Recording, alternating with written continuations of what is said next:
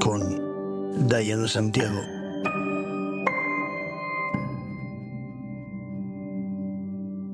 Hola, soy Diana Santiago, detective privado y perfiladora criminal.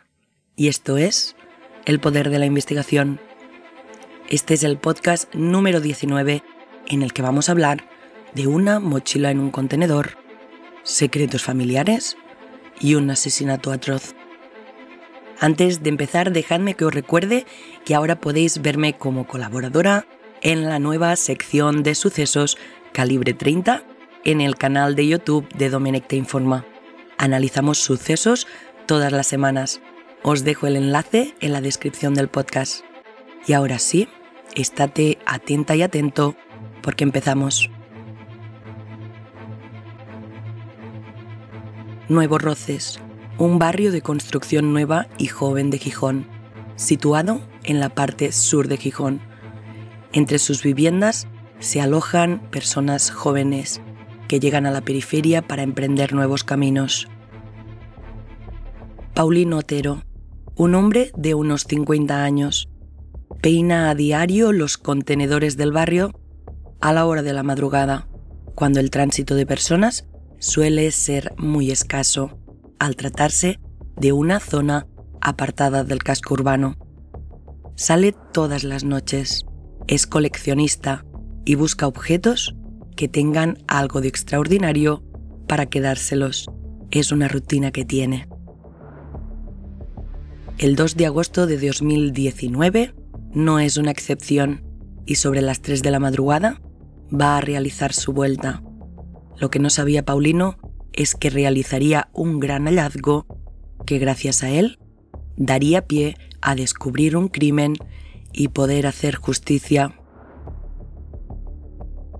Abre uno de los contenedores y avista una mochila. Es cuando la coge y al notar que pesaba, decide abrirla para ver su contenido. En un primer momento creyó que era un muñeco, pero enseguida se da cuenta al caerse unos restos que realmente lo que había en la mochila era un pequeño cuerpo de bebé. Lo primero que pensó era que tenía que llamar a la policía. Al no disponer de teléfono móvil, lo que hizo, sin pensarlo dos veces, fue salir a la carretera y parar al primer coche que vio pasar. Era una pareja joven y les dijo que por favor llamasen desde el móvil a la policía, que había un niño que parecía que estaba muerto. En un principio, los jóvenes pensaron que era una broma, pero con la insistencia de Paulino, marcaron el número de emergencias y explicaron lo que ese hombre les estaba diciendo. En pocos minutos se personaron en el lugar las primeras dotaciones policiales. En esos instantes, después de las inspecciones, es cuando los agentes confirmaron el horror. Paulino estaba en lo cierto. Se trataba de un bebé.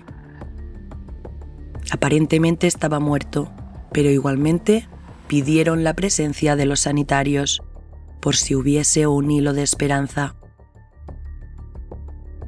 Los peores presagios se cumplieron cuando los técnicos de la ambulancia confirmaron que se trataba de un cadáver. En ese momento se encuentran en la escena secundaria del crimen, así se le llama al lugar del hallazgo de un cuerpo encontrado fuera de la escena del crimen primera, que es donde se ejecuta el crimen. Pero vamos a continuar. Mientras las autoridades judiciales decretan el levantamiento de los restos mortales, Paulino colabora con los agentes, que le toman declaración por si pudiera aportar algún dato.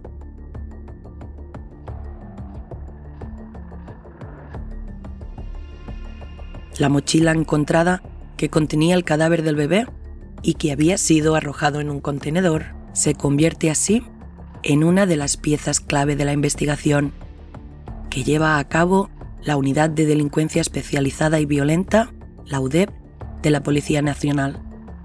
los agentes empiezan la investigación tratando de determinar el origen de la bolsa y de hallar cualquier resto biológico que pueda llevar a identificar a los responsables del crimen.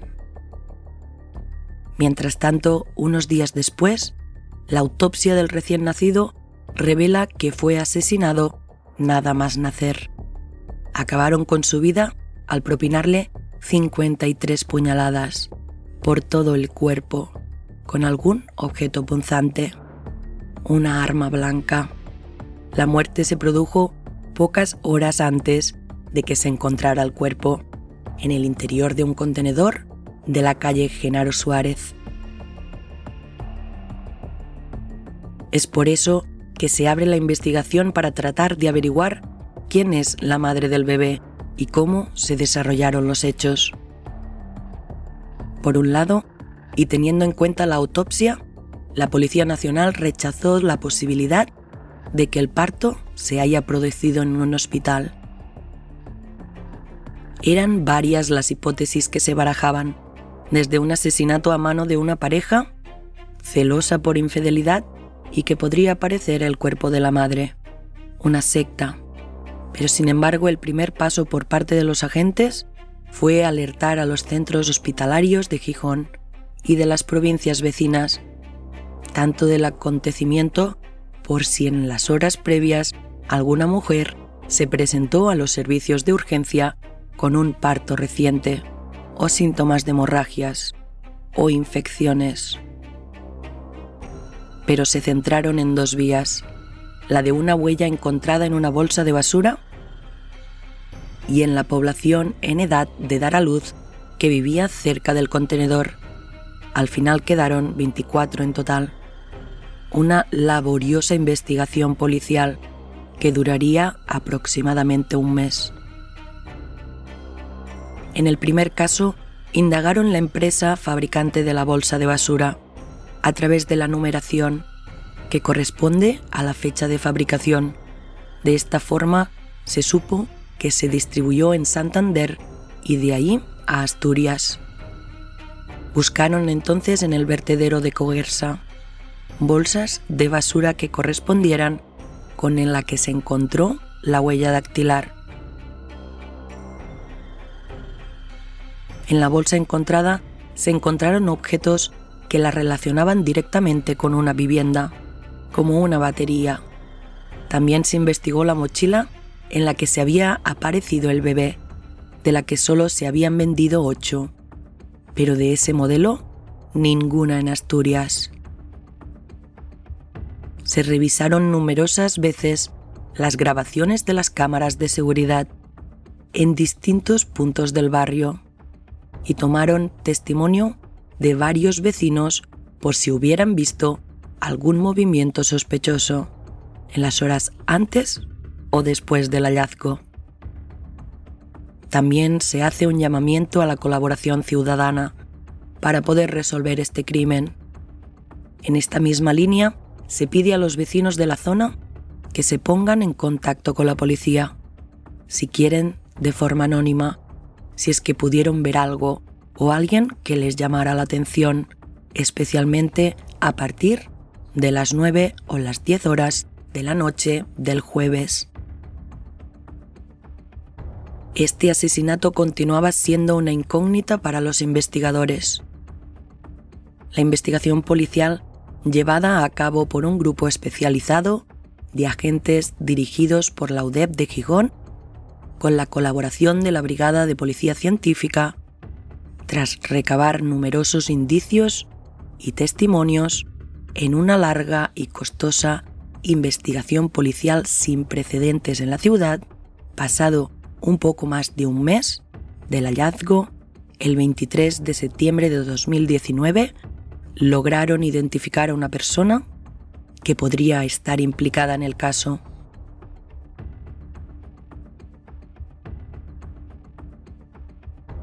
La Policía Nacional detuvo a la madre del recién nacido por ser la presunta autora de su asesinato, la cual pasó a disposición del juzgado de instrucción de guardia y acordó su ingreso en el centro penitenciario de Asturias. En la operación también fue detenido un varón que posteriormente fue puesto en libertad, pero que siguió vinculado a la causa con la obligación de comparecer todos los días en el juzgado. Para la mujer, la cual confesó de inicio el crimen y desvinculó a su entonces pareja de lo ocurrido, la titular del juzgado de instrucción número 4 de Gijón, en funciones de guardia, dictó una orden de prisión provisional comunicada y sin fianza por un delito de asesinato, sin prejuicio de que a lo largo de la instrucción dicha calificación pudiese modificarse. Pero, ¿quién es la mujer arrestada como presunta autora del asesinato de su bebé recién nacido, puesto en una mochila y arrojado en un contenedor? Vamos a conocerla. Silvia Acebal, una joven que en el momento de los hechos tenía 27 años, descrita como una chica tímida y muy buena. Ella estudió educación infantil, estudió para cuidar niños pequeños. Ella no es de complexión delgada y solía vestir ropas holgadas. Hacía siete años que había iniciado la relación con su novio, Daniel, de 28 años. La pareja vivían en el barrio de Nuevo Roces, en el ático del número 325 de la calle Genaro Suárez Prendes, desde hacía dos años. La pareja ya había construido su hogar. Silvia no trabajaba y Daniel salía todas las mañanas muy temprano para trabajar en una fábrica. Los dos recibieron la noticia del hallazgo del bebé con asombro y condenaron el macabro asesinato a través de un grupo de WhatsApp que compartían con sus vecinos. Los vecinos aseguraron que la pareja actuaba con tranquilidad desde que se descubrió al bebé en el contenedor. Días antes de su detención, Silvia paseaba a su perro con serenidad. Pero vamos a seguir con el caso. El informe psicológico pericial de la madre del bebé constató que no había ningún elemento que pudiera afectar a su comprensión de los hechos. El mismo informe además cuestiona la fiabilidad de su testimonio y no aprecia ningún elemento de afectación a la imputabilidad de la acusada. En el momento de su detención, la principal acusada de la muerte violenta del bebé aseguró haber actuado sola pero pasados unos días solicitó cambiar su declaración para inculpar a su entonces pareja. En el caso de la pareja, asimismo, el informe psicológico realizado indica que no se aprecia en él ninguna psicopatología, además de señalar que su testimonio es creíble. Un año y nueve meses después de haber asesinado a su hijo tras su nacimiento, el juicio contra Silvia Acebal Martínez se celebró en la sección octava de la Audiencia Provincial de Asturias, con sede en Gijón, iniciándose con la confesión de la procesada y continuó durante el día también con la del padre y la mejor amiga de la detenida.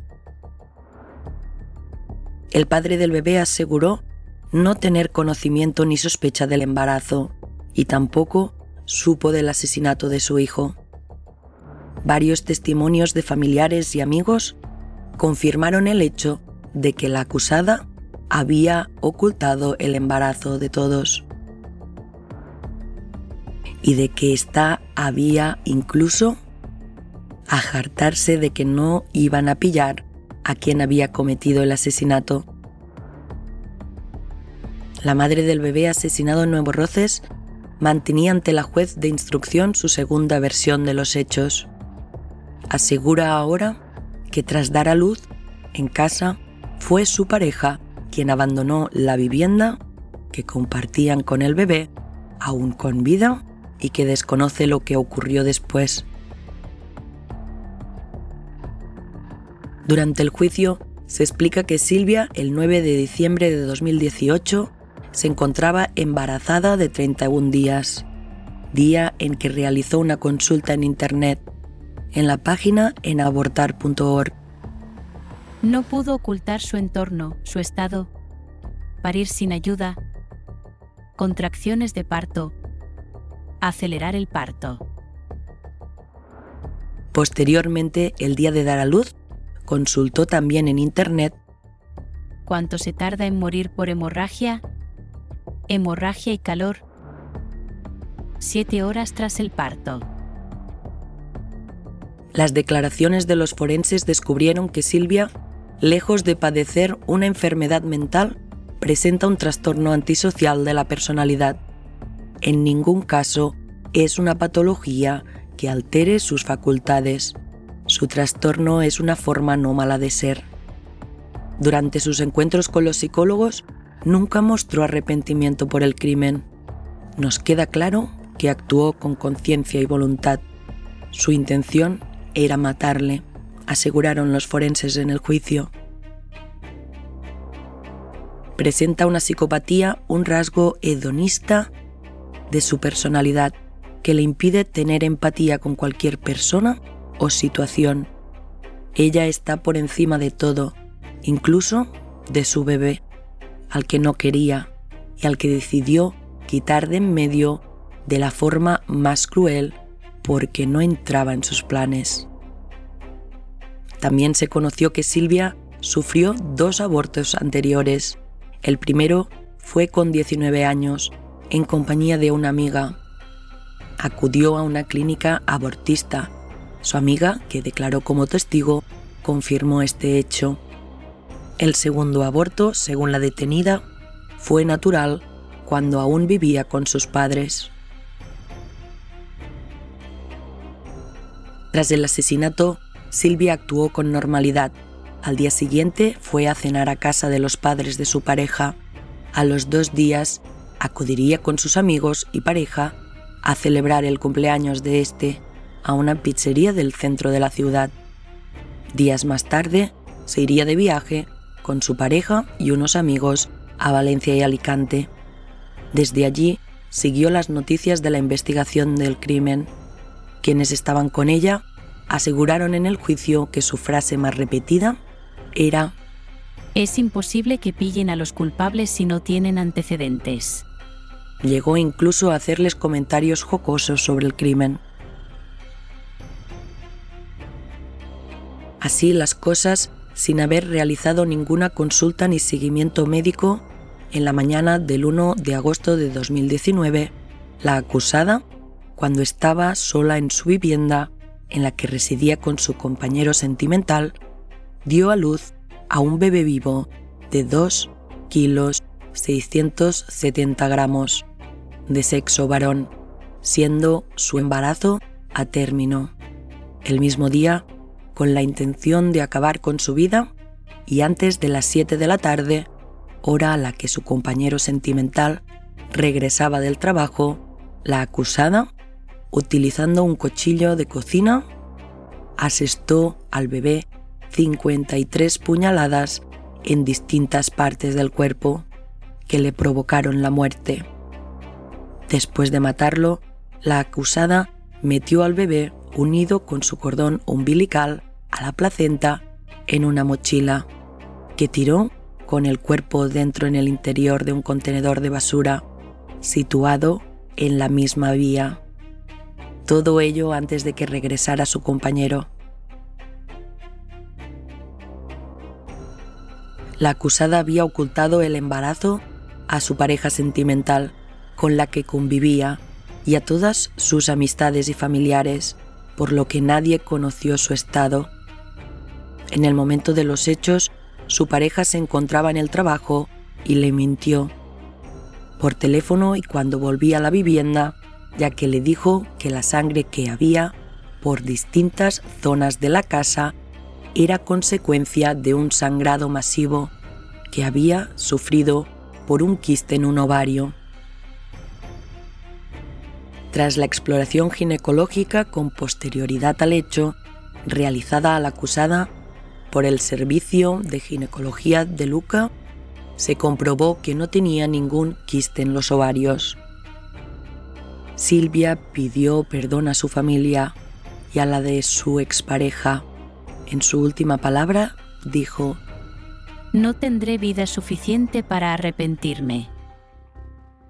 La magistrada presidenta de la sección octava de la Audiencia Provincial de Oviedo, de acuerdo con el veredicto emitido por el jurado, dictó sentencia en la que condena a Silvia Abecal, la acusada de asesinar a su bebé de 53 puñaladas y arrojó su cuerpo en un contenedor a la pena de prisión permanente revisable, inhabilitación absoluta durante el tiempo de condena y al pago de las costas procesales por un delito de asesinato con agravante de parentesco.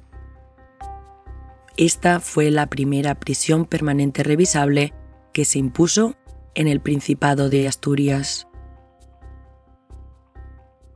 Además, su pareja, que en el proceso ejerció la acusación particular, también fue detenido en un primer momento, pero se constató que en ningún momento fue conocedor de la gestación ni del crimen perpetrado.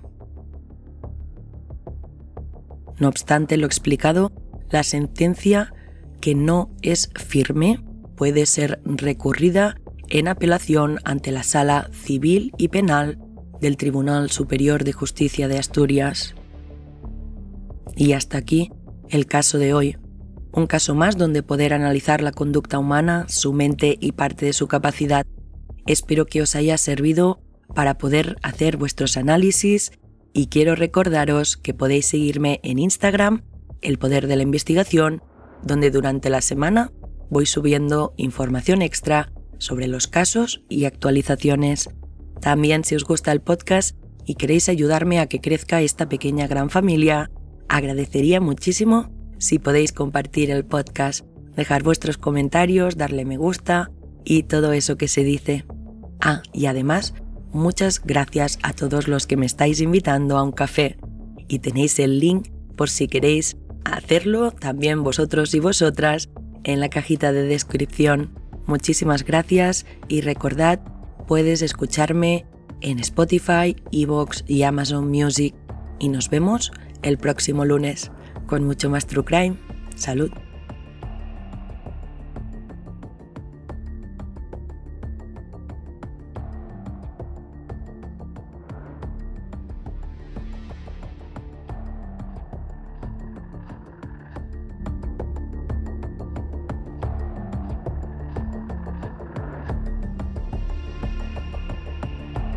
creado, presentado y producido por Dayana Santiago. Edición de audio y creación musical Joel Villar.